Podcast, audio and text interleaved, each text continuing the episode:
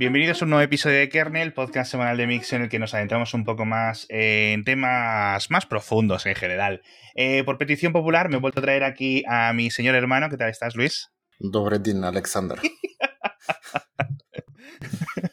que como ya comentamos en el anterior episodio, pues como él ya lleva no sé cuantísimos años viviendo en Rusia, pues nos puede contar de primera mano de cómo están cambiando las cosas en el, en el país del día a día no tanto a nivel político, no tanto eso, aunque lo tocaremos, sino sobre todo pues, cosas de índole un poco más tecnológica, que es lo que los oyentes más me han pedido, porque, oye, vas a volver a traer a tu hermano, no sé qué, no sé cuánto.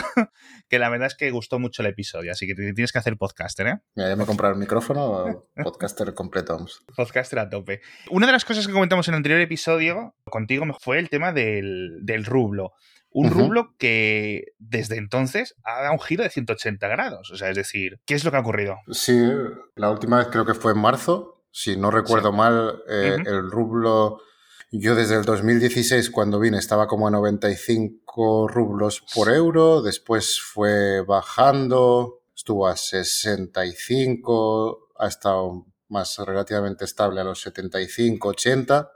Sí. Eh, en marzo, bueno, el 24 de febrero subió hasta los 100. Sí. Después se tocó, creo que récords en 120, 125. Sí, estoy viendo algo así como de 150 casi. Sí, bueno.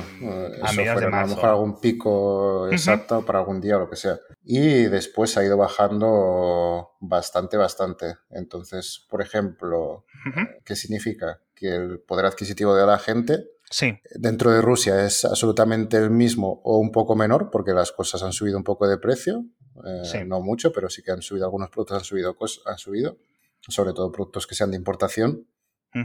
Eh, no ya solo por el tema de la guerra, sino por el tema de logística, que siempre ha estado tocado desde el coronavirus. Y después con el tema de la guerra, pues se ha potenciado un poco más. Pero, por ejemplo, es decir, una persona que cobraba 200.000 rublos que es un salario que, digamos, ya entra de los salarios buenos en Moscú. Ya no estamos hablando de salarios en regiones, porque el región en Moscú, por ejemplo, el salario medio son 35.000 rublos. Eh, pero bueno, eh, son gente ya, pues gente que viene de otros países, que trabaja en trabajos un poco menos cualificados y demás.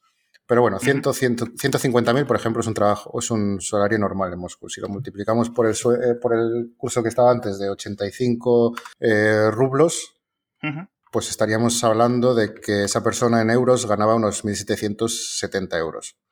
Si ahora cambiamos al curso que está ahora mismo, que son 55 si no recuerdo mal, más o menos, pues estamos hablando de que esa persona está ganando 1.000 euros al mes más. Claro. En euros. En euros. Sí, ha sido muy curioso porque ha sido una de las cosas más inesperadas. Yo no sé si, no me enteré muy bien. Eh, en principio no sé si ha habido algún tipo de movimiento. Bueno, yo creo que te, lo hemos comentado, no, creo que no en el podcast, sino que lo comentamos en, el grupo de familia, que sí que el Banco Central puso desde el 9 de marzo eh, una serie de restricciones por ejemplo, eh, dinero que tuvieras en euros o en dólares antes del 9 de marzo sí que puedes sacar. Sí. Pero eh, dinero que fuera después del 9 de marzo, que fuera convertido de rublos a moneda extranjera, ese dinero está, eh, se queda en el banco. Es decir, tú lo puedes sacar a través de, si es dólares, por ejemplo, eh, sacarlo por dólares a otros bancos extranjeros que aún soporten SWIFT y todas estas historias. Pero tú no puedes ir a un cajero y sacar ese dinero. Está como bloqueado. Entonces son medidas que han hecho para, para que digamos que el, que el rublo no, no siguiera.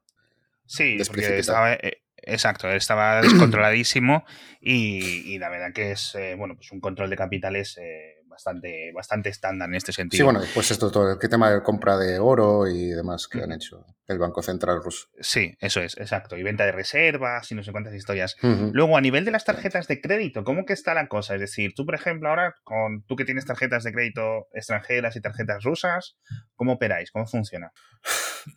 Pues las tarjetas, eh, cuando lo comentamos en el anterior podcast, eh, salió el tema popular que salía antes de las, de las tarjetas de MIR, que no solo funcionaban en Rusia, que sino funcionaban en diferentes países, eh, que digamos amigos de, Rusia, pero por ejemplo también uno de los países era Istambul, o sea, Turquía, perdón, Istambul.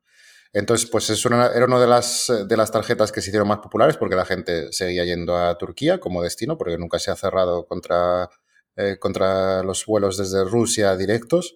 Y dentro del coste, que sí que ha subido obviamente porque hay mucha más gente que, vuela, porque es, que digamos, el centro donde se hace escala ahora mismo para salir de Rusia claro. es Turquía, pues obviamente los precios de los, aviones, de los billetes han subido mucho. Pero bueno, la gente como seguía volando eh, hacia allí, pues es la tarjeta que digamos usaban. Eh, ahora mismo creo que las dos últimas semanas, tres, sí que han empezado a, a bloquear los diferentes bancos de, de Turquía y se estaban hablando de, creo que en la última conversación de Putin con Erdogan sí que habían tratado el tema de, de, por qué estaban bloqueando los bancos las tarjetas de Mir. Las tarjetas de la red Mir, qué curioso. Yo eso no, no pensé que, vamos, no, no, me había enterado de los bloqueos en, en Turquía. El tema visas, Mastercard, etcétera, sí, está imposible. Eh, sí, por ejemplo, cuando cuando estuvo parte de la familia aquí en junio, eh, las tarjetas de España no les funcionaban. Yo, por ejemplo, eh, gente de amistades y demás, mucha gente que ha tenido que hacer algún pago de,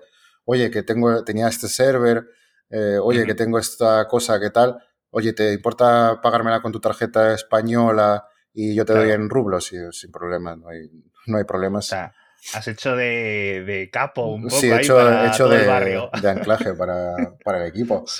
Eh, ahora sí que hay, por ejemplo, se han ido trabajando diferentes variantes. Ahora mismo, eh, por unos 700, 800 euros, hay gente que se dedica a hacer eh, negocio con esto. Es decir, en Kazajistán lo que haces es, tú das un poder notarial, esa persona con tu poder notarial, con tu copia de tu pasaporte, te abre, que digamos, los documentos necesarios para abrir una cuenta bancaria, te hace una SIM eh, para el teléfono, porque el banco obviamente de Kazajistán te necesitas una SIM para tener todos los códigos de confirmación y demás, y te envía eh, desde Kazajistán a tu dirección en Moscú eh, la tarjeta del banco, Visa o Mastercard, la tarjeta SIM para que tengas acceso a los códigos y todo eso por un módico precio de 700-800 euros. Te hace todos los documentos y todos los trámites necesarios para tenerlo. Entonces, desde Kazajistán después ya puedes pagar todo lo que quieras. Madre mía, tío. Esto me recuerda a las épocas estas de cuando la gente iba a Andorra, Gibraltar y cosas así, más, o menos. trapis. Pero bueno, que es que al final es lo de siempre. Quien hace la ley hace la trampa y siempre hay métodos para la gente que, que sabe cómo buscárselo y tiene un poco de poder eh, económico medio alto pues todas esas cosas se las pueden permitir. Por ejemplo, yo creo que uno de los temas, luego vamos a ir hablando de, muchas más cosas. Uno de los grandes eh, problemas que entraron en Rusia era que muchas empresas cerraban no solo las operaciones, sino cerraban los servicios. Es decir, por ejemplo, Netflix, eh, por ejemplo, eh, y, otros que los bloqueaba el gobierno desde Rusia. Exactamente. Cuéntame un poco la situación. ¿Qué cosas han cambiado el día a día? No ha cambiado nada. Por ejemplo, Netflix sí que bloquearon primero los pagos o sea, que la gente que, digamos, no podía pagar. Pero yo, por ejemplo, sí que tenía la cuenta y la cuenta me seguía funcionando. Yo estuve viendo durante dos o tres meses desde que lo bloquearon hasta que un día de repente eh, no se puede acceder desde IP rusa. Todo lo demás igual, todo lo que bloquearon al principio y demás, todo sigue igual. Después, eh, por ejemplo, con el tema de las VPNs, lo metemos también en este, en este campo. Eso ya fue el gobierno ruso quien empezó a, bloquear eh, los servicios. O sea, no, no, solo bloqueaba, por ejemplo, Instagram, que hablamos de un bloqueo, etcétera, tal. Es un bloqueo por DNS lo que hace Instagram. Claro, sino que encima lo que hace es bloquear a las empresas de VPN, porque entiendo que muchos en Rusia estabais usando VPN para poder seguir. E, eso lo bloqueaba eh, Droscom Trenasor, que es la empresa que se dedica a, que digamos, a, la seguridad de, Internet y demás, bloqueaba los servicios de VPN. Eh, no sé el motivo, si era por motivos de seguridad de la gente que estaba usando las VPNs y esa información llegara por algún tipo de, trama a sitios donde no debería. Y por eso lo bloquearon, porque en, ese sentido a Rusia le daba un poco igual. o sea, en el único tema en el que podrían entrar un poco es por el tema de evitar que la gente viera propaganda de fuera porque yo, por ejemplo, que sigo usando VPNs, vamos a, por ejemplo, en, el tema de YouTube. Eh, yo abro YouTube en mi cuenta con VPN y me sale un tipo de contenido recomendado. Y si abro sin VPN, con IP rusa, me sale otro tipo de contenido totalmente diferente. O sea que ya no solo por tu cuenta y todo lo que ves, sino por la IP donde te conectas. Entonces, pues a lo mejor para, para bloquear contenido que el gobierno ruso no quisiera que la gente lo estuviera viendo en masa, porque sí que es verdad que había mucho contenido que era eh, fake news, como diría Donald Trump. pues para que la gente no se comiera el tarro y demás, pues sí que empezaron a bloquear las VPNs. Ahora yo creo que ya no debe de funcionar ninguna. Eh, sobre todo desde conexiones de 4G, 5G y demás, ya no funciona nada. Yo, por ejemplo, desde la Wi-Fi de casa sí que me puedo conectar a casi todas las VPNs, pero en 4G no.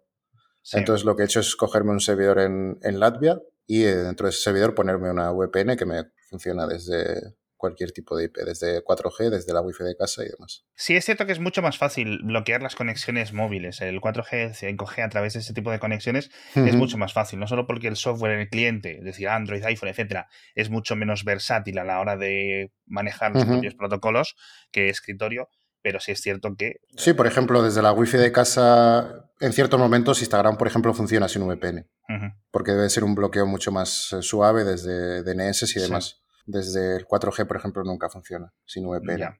Después, más sistemas, por ejemplo, no sé si te has enterado de que hace poco del Apple Store y, del, y de la Google Store han quitado las aplicaciones de VContact. Sí, lo comentamos en el podcast diario. Eso, en principio, obviamente, pues eh, no se pueden descargar tanto VContact como Mail.ru y, otras, y, otras, y otras, digamos, em, eh, aplicaciones de este, de este grupo, pero obviamente, pues los que la tengáis instalada, sigue instalada en el teléfono móvil, ¿no? Sí, eso sí. Eh, lo que no sé, supongo que habrá tipos de uh, softwares eh, que puedas hacerte un clon directamente de lo que tengas en un teléfono, incluyendo las aplicaciones a otro. Sí, sí, sí, no, obviamente. Y en Android, por ejemplo, pues te las puedes descargar las aplicaciones de donde quieras. No hace falta usar la App Store, la, Google Play Store, en cierto sentido, sí. Yo recuerdo que cuando empezó todo esto hubo una temporada de que bloquearon Sberbank, que es el banco, y la gente en las páginas de segunda mano vendía iPhone 13 Pro con aplicación instalada. Sberbank y lo vendían por unas cifras que atrás, vamos, que dices tú,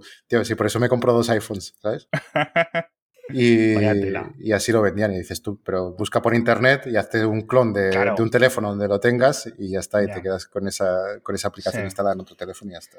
Sí, sí, sí, sí, o utilizas la página web o yo Sí, la página web, después... Eh, creo que había unos problemas de acceso desde Sberbank, desde el móvil a la página online eh, móvil y ahora ya todo el mundo creo que es lo que usa y, no hay problema. De hecho, eh, los que lo tengan instalado siguen usándolo y siguen funcionando perfectamente, sin problema. Volviendo al tema de, la, de esta guerra de información que comentabas, sí que es cierto que se ha visto, pues eso, hay muchos intentos de controlar la, información que entra, la información que sale.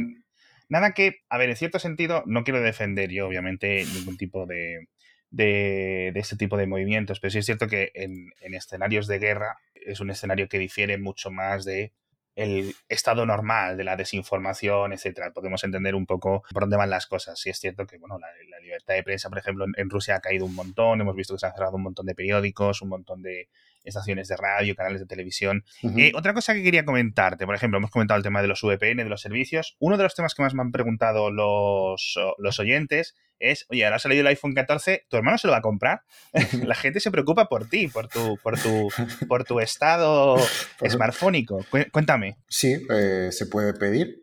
O sea, está en, en venta. Tiene un coste más o menos por cálculos de de lo que está en la Apple Store de España a lo que puede costar aquí, creo que son como un 30-35% más. Más caro. Más caro. Porque es una importación de esto de mercado gris, etcétera. Es una, lo llaman, eh, eh, lo llaman aquí importación paralela, que es, importarlo desde a Kazajistán, diferentes países que tengan eh, importación a Rusia no sancionada y venderlo en territorio ruso, hacer una reventa, digamos. Esto. Pero, pero no estamos hablando de ventas individuales, estamos hablando, digamos, de las, el, corte inglés de Rusia, el, sí, el AFNAC, efectivamente es eh, Nvidia, que es una de las empresas más grandes de, de, Rusia en tema de electrónica y demás, como puede ser el MediaMark eh, en España.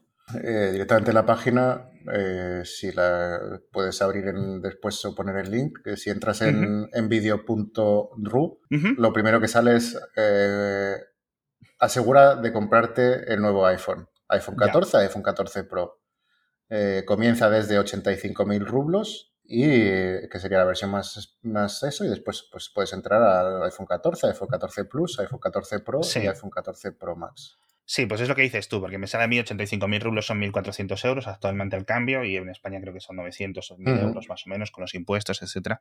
Así que más o menos lo que... Sí, por ejemplo, lo que he estado viendo es que el iPhone 13, que aquí es una de las cosas que, es por cambio de... por diferente cultura.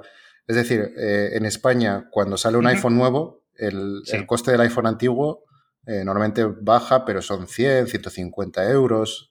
Sí. Aquí, como es la cultura de tener siempre lo último, los precios de los modelos anteriores siempre bajan mucho más. Entonces, si te vas al modelo del iPhone 13, que nos está viendo hace poco, eh, casi está al mismo precio de los que puedes encontrar en España. Que entiendo que no, es stock que queda la de antes, porque esto ya han pasado muchos meses y se habrá acabado más o menos el pues stock. Es stock que queda, que queda la de antes. Ah, sí, es stock de antes. Bueno, lo hablamos en el, en el podcast que, justo antes de empezar la, la guerra, eh, por ejemplo, Nvidia había hecho una compra hipermillonaria de, de, teléfonos de Apple, entonces, y gente que ha seguido eh, importándolos y ahora mismo, pues obviamente te tienes que quitar el stock porque la gente se va a comprar el nuevo. la gente que va a gastarse eh, 100.000 rublos, eh, obviamente, pues dice, pues mira, me voy a gastar 15.000 más si me compro el nuevo o me voy a gastar 20.000 más si me compro el nuevo. Joder, la verdad es que es una cosa... Hombre, entiendo que hay mucha diferencia entre el, el, moscovita medio y el, y el ruso medio a la hora de comprar iPhones, etcétera, pero, pero es muy curioso.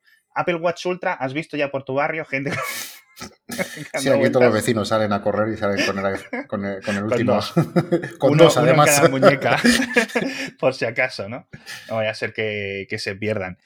Bueno, y no sé si podemos hablar luego un poco de la fabricación de coches, etcétera, pero esto me viene muy bien para comentar el patrocinador de esta semana de Kernel, que es Volvo, porque nos dirigimos hacia un futuro que es eléctrico y que mejor que Volvo con su gama de híbridos enchufables para acompañarte en el camino hacia ese futuro y para que te desplaces por el mundo mucho mejor. Ya sabéis que los Volvo Recharge tiene una tecnología increíble, aparte de diseño, materiales sostenibles que elevan su conducción, toda la gama cuenta con prestaciones que harán que conducir sea toda una experiencia. Hemos comentado, por ejemplo, la integración con Google, el Heads Up Display, esto que puedes ver un montón de las indicaciones en el propio cristal, eso está muy muy chulo, purificador de aire, tecnología de asistencia a la conducción para tener mucha más seguridad al volante, entre otros. Ya sabéis además que con la gama Volvo Recharge, pues como son híbridos enchufables, pues todos los días para hacer tu trayecto al trabajo, para hacer tu trayecto a la escuela, a la universidad y para los trayectos cortos dentro de la ciudad, los puedes hacer en modo eléctrico 100% sin contaminar y sin hacer ruido. Así que pásate por volvocars.com o el enlace que te dejo en las notas del episodio. En fin, e, es bastante curioso eh, todo este tema, pero en general, ¿tú dirías que, digamos, el, más allá de Netflix, qué sensación tienes tú de que de tu vida digital? O no, tanto a nivel de tu trabajo, que no quiero comentarlo mucho en el programa, pero sí en vuestro día a día, el día de la familia. Yo creo que no ha cambiado mucho porque, por ejemplo, lo comentamos en el último podcast, pues las páginas de torrents que antes estaban a lo mejor bloqueadas han dejado de estar bloqueadas. Entonces yo, por ejemplo, lo que estoy haciendo más ahora eh, es eh, tener, tengo un servidor antiguo con un ordenador antiguo, tengo un servidor, o sea, he, puesto el Plex y lo tengo para el Plex para usarlo en toda la casa y tengo pues series que sean en español, series en ruso, películas en ruso, películas en inglés. Lo tengo todo por carpetas y en vez de abrir en Netflix, pues abrimos eso. Después lo que tengo también instalado es la VPN directamente en el router. Entonces, por ejemplo, en las televisiones que no se pueden instalar VPNs o es mucho más fácil de bloquear las VPNs en las televisiones. Eh, lo que hago es tener la VPN en el router y tener todas las televisiones de casa que usan Netflix a través de la VPN.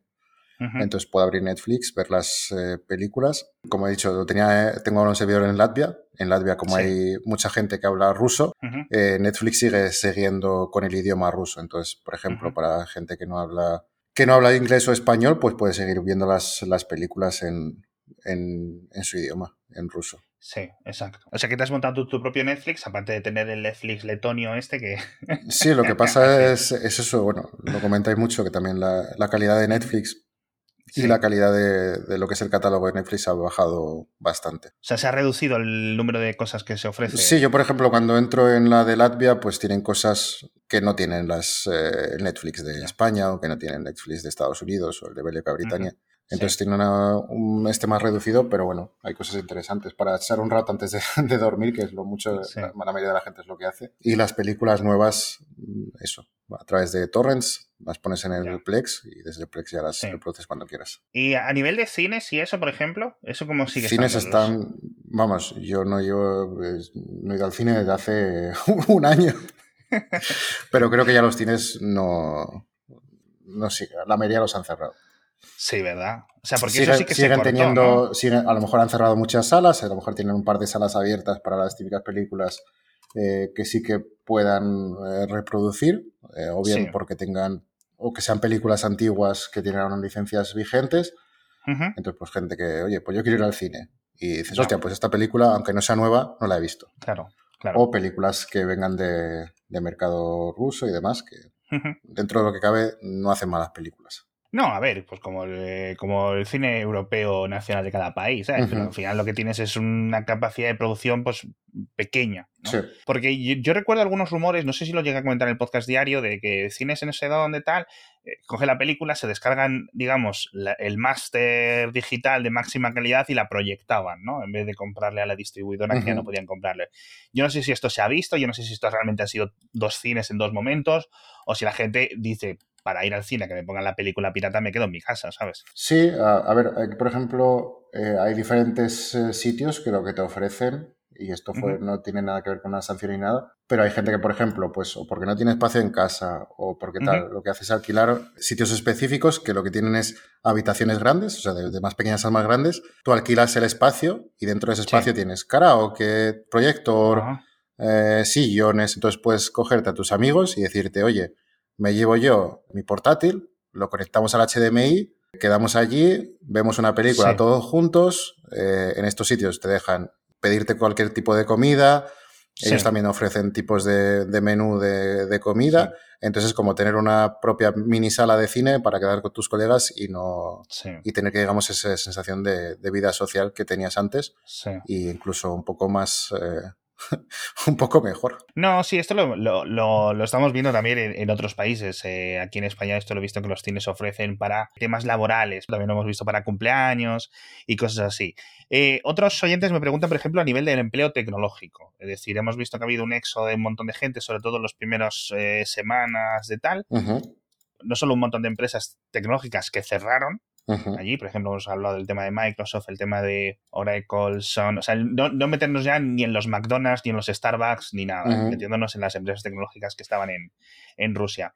Y un montón de gente que trabajaba de forma remota o para esas empresas ha dicho, ostras, tú me pido pues viene a Estambul, viene a Georgia, viene a Londres, viene a donde pudiera más o menos encontrar. Hay menos talento, es difícil encontrar trabajo. ¿Qué cambia la cosa? Yo creo que es más fácil eh, encontrar trabajo. Ah, claro. la gente que se ha ido, obviamente, bueno, la mayoría de los que se han ido se han ido porque pueden permitirse trabajar en remoto. Sí. El problema es, primero, porque se empezaron a ir antes del tema de la movilización, es por el tema de pagos. Si son empresas extranjeras, no pueden realizar pagos a las cuentas de Rusia. Entonces, lo que proponían, y a mucha gente pues le pagaban la relocalización, es, Eso es. Vamos a, te tienes que mudar a otro sitio, te daban a elegir entre sitios donde podían a lo mejor eh, ofrecerte algún tipo de localización y pues la gente se empezó a ir por, esas, por ese sentido. Pues gente que se fue a Argentina, eh, gente que se ha ido a más sitios más cerca, como decías tú, en Georgia, en Kazajistán, Turquía y demás. Claro, con lo cual ahora mismo hay menos personas, que es lo que dices tú, menos personas optando a los, a los puestos de trabajo. Mayor cantidad de puestos de trabajo que han quedado un poco desiertos, con lo cual, pues ahora entras a la entrevista haciéndote el chulo un poco, ¿no? ¿Cuánto me ofreces? La entrevista te la voy a hacer yo a ti y tú no, no tú a mí. Sí, un poco así. Oye, curioso, curioso ese tipo de, mercado. Bueno, no es muy diferente, ¿eh? porque en casi todo el mundo, sobre todo aquí en España, los, la gente de, de IT parece, tío, que dice, ¿cómo? ¿Cómo? ¿Solo esto? aquí, por ejemplo, hace, hace no mucho, eh, la abogada que, digamos, el departamento jurídico de, nuestra empresa hizo un comentario de, de, un contrato de trabajo que estamos haciendo, lo tenía que firmar. Sí. Y decía, pero ¿cómo, cómo esta gente tiene estos sueldos? Era, y era un sueldo de una persona de logística, que obviamente también ha subido bastante. Sí. Y el comentario de respuesta de mi jefe fue, pues porque no has visto todos los, los sueldos de la gente de IT. es que al final. Sí, están eh, desmadrados. Eh, Está un poco desmadrado, pero es un poco oferta y demanda, ¿no? Lo de siempre. Por eso ahora siempre se está intentando hacer tantas formaciones y meter tanta gente. Sí, bueno. Como están tan mano de obra. Ya lo hemos comentado, que aquí también el tema de educación, eh, por ejemplo, de programistas, eh, obviamente gente que ha estudiado matemáticas, física y mm, demás, eh, son profesiones, o sea, son, hay muchísima gente que estudia ese tipo de, carreras. Entonces, pues el tema de programistas, el nivel de gente rusa que se dedica a eso, es bastante alto. Entonces está muy recurrido, no solo en Rusia, sino en el extranjero y perfectamente una persona que no sea una persona así un poco más junior, senior, 4.000, 6.000 euros se puede llevar al mes perfectamente Dices, ¿por qué, no, ¿por qué dices programistas en vez de programadores? ¿Cómo se dice programador en ruso? Lo pueden llamar de diferentes. se, suele usar mucho la jerga inglesa para ese tema. Ajá, sí, sí, sí.